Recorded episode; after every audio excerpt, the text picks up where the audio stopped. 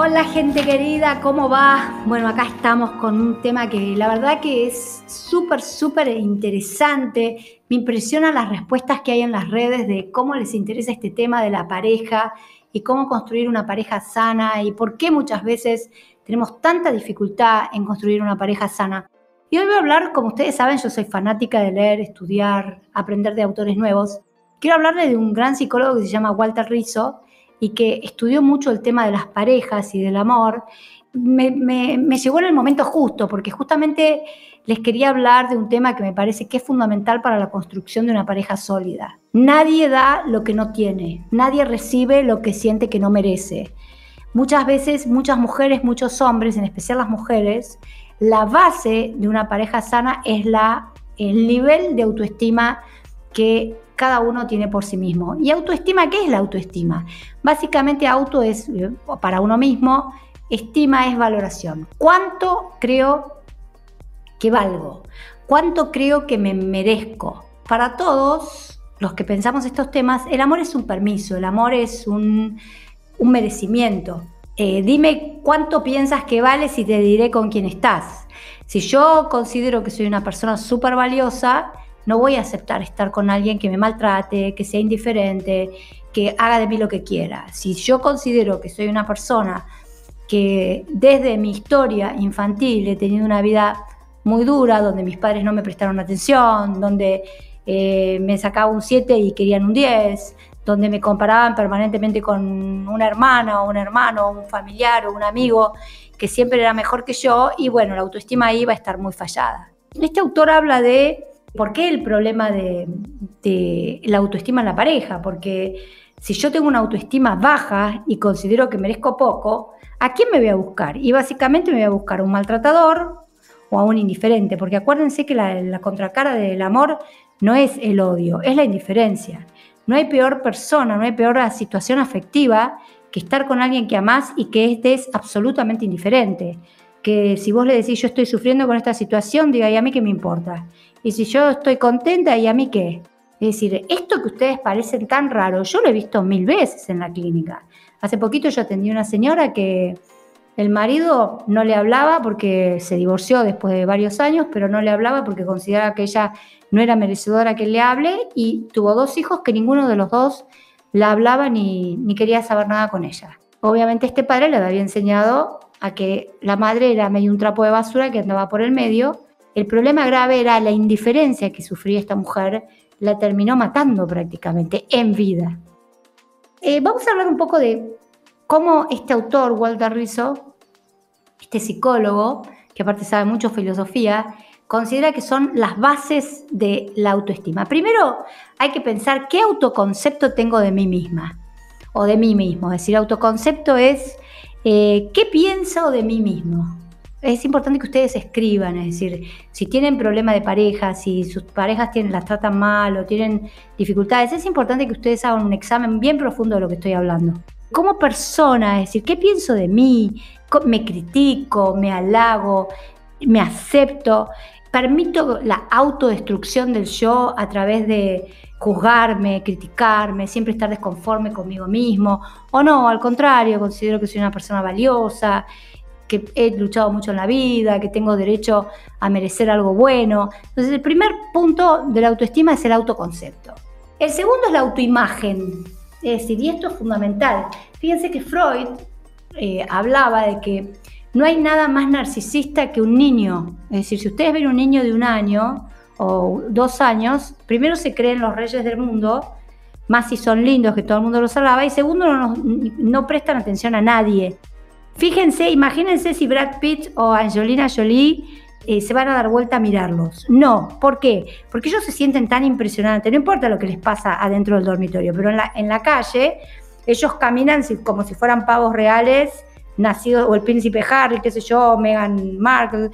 Son gente que tiene una autoestima tan alta que irradian que uno, uh, wow, se impresione por esta gente que va caminando por la calle como si fueran los, los dueños del planeta él hablaba de que mucho de esta autoimagen, de cómo yo me veo, cómo yo me percibo, hace que uno sea un imán magnético para atraer a otro. Es decir, si ustedes quieren, piensen en una modelo divina, caminando por la calle, no mira a nadie, no le, no le presta atención a nadie, ella va caminando y está esperando que todo el mundo la mire. También uno tiene que aprender de esa gente. Tienen que aprender a que la autoimagen es, es muy importante y no tiene que ver, según este autor, eh, la pregunta es, ¿qué tanto me gusto? ¿Qué tanto me valoro? ¿Qué tanto me encanta mi cuerpo? ¿Qué tanto me gusta mostrarme? La belleza para él no es un valor objetivo, porque aparte para algunos pueden ser lindos y otros no, para, para uno le puede gustar y otro no, sino que la belleza es una sensación interior, es decir, ¿cuánto, cuán, cuán bella me veo yo? ¿Cuánto considero que, eh, aunque esté con un poquito de peso de más o aunque no sea tan alta como hubiera querido, no, tengo, no sea rubia de ojos celestes, como en mi caso, decir, ¿cuánto considero que yo tengo una belleza y mi autoestima va a ser muy importante? Freud decía una frase que yo nunca me voy a olvidar, decía que las mujeres, en las mujeres, la autoestima básicamente es corporal. Por eso es que las mujeres lindas, las mujeres que saben que son lindas, generalmente tienen una autoestima mm, bastante más alta que la mujer que se sabe fea. Por eso es que acá hay que hacerse un trabajo muy importante. Eh, yo tengo una amiga mía muy, muy inteligente que dice, no hay mujeres feas, hay mujeres mal maquilladas, ¿no? Muy divertido. Pero la autoestima es, eh, no importa cómo, en el, qué veo en el espejo, me importa cómo me siento. Ahora, el problema es que si yo tengo una autoestima baja, y considero que mi autoimagen es mala, por ejemplo, si a mí no me gusta mm, mi cuello porque, está viejo y se está arrugado, lo primero que voy a mirar en el espejo va a ser mi cuello. No va a ser mis ojos que son re lindos o mi piel que es re linda, va a ser lo que no me gusta. Si yo considero que tengo mucha cadera, lo primero que voy a mirar es la cadera mala. Porque esto es lo que hacemos todos. Miramos mucho los defectos en vez de mirar lo lindo eh, que tengo. Y el otro punto es problema social, que acá eh, hay como estándares de belleza, de eh, son lindos los que están flacos, los que son altos, los que si sos rubio de ojos celeste mejor, o morocho de ojos verdes, y si tenés 10 kilos de músculo mejor. Es decir, que acá también hay una situación social que nos, nos impone eh, a veces nos cuesta conciliar lo que, lo que vemos con lo que pensamos de nosotros mismos. Y acá hay que trabajar. Acá hay que decir, a mí lo que piensan los demás no me importa, a mí me tienen que importar lo que yo veo en el espejo, lo que yo he luchado por llegar hasta acá, a este peso, a este físico, tengo que valorar qué veo, qué soy. Muy importante trabajar sobre la autoimagen. El otro tema es, para Walter Rizzo, es el autorreforzamiento. Es decir, el autorreforzamiento es cuánto me elogio cuando yo logro cosas. Normalmente los humanos estamos preparados para la crítica, para la condena, para... Em, esto tiene mucho que ver con la historia, es decir, en mi caso, bueno, yo puedo dar cátedra. Eh, yo era muy mala alumna, siempre les conté, de chiquita tenía una letra espantosa, que después me enteré que los que, los que son muy inteligentes tienen letras ilegibles. No, yo no soy muy inteligente, pero me considero una persona inteligente. Mi letra era absolutamente espantosa, mis cuadernos eran de terror y siempre me sacaba seis y tenía una hermana que lo único que sacaba era diez, era abanderada de todo el colegio. Imagínense lo que era el reforzamiento en mí, es decir, yo era el patito feo de la película. Y sin embargo, no sé de dónde, no sé cómo, creo que fue una intervención divina, empecé a, eh, cuando entré en la secundaria dije, no, yo por qué voy a, a, eh, la bruta de la historia no, empecé a, luchar, a esforzarme y la verdad que estoy muy feliz de, los logros que he hecho.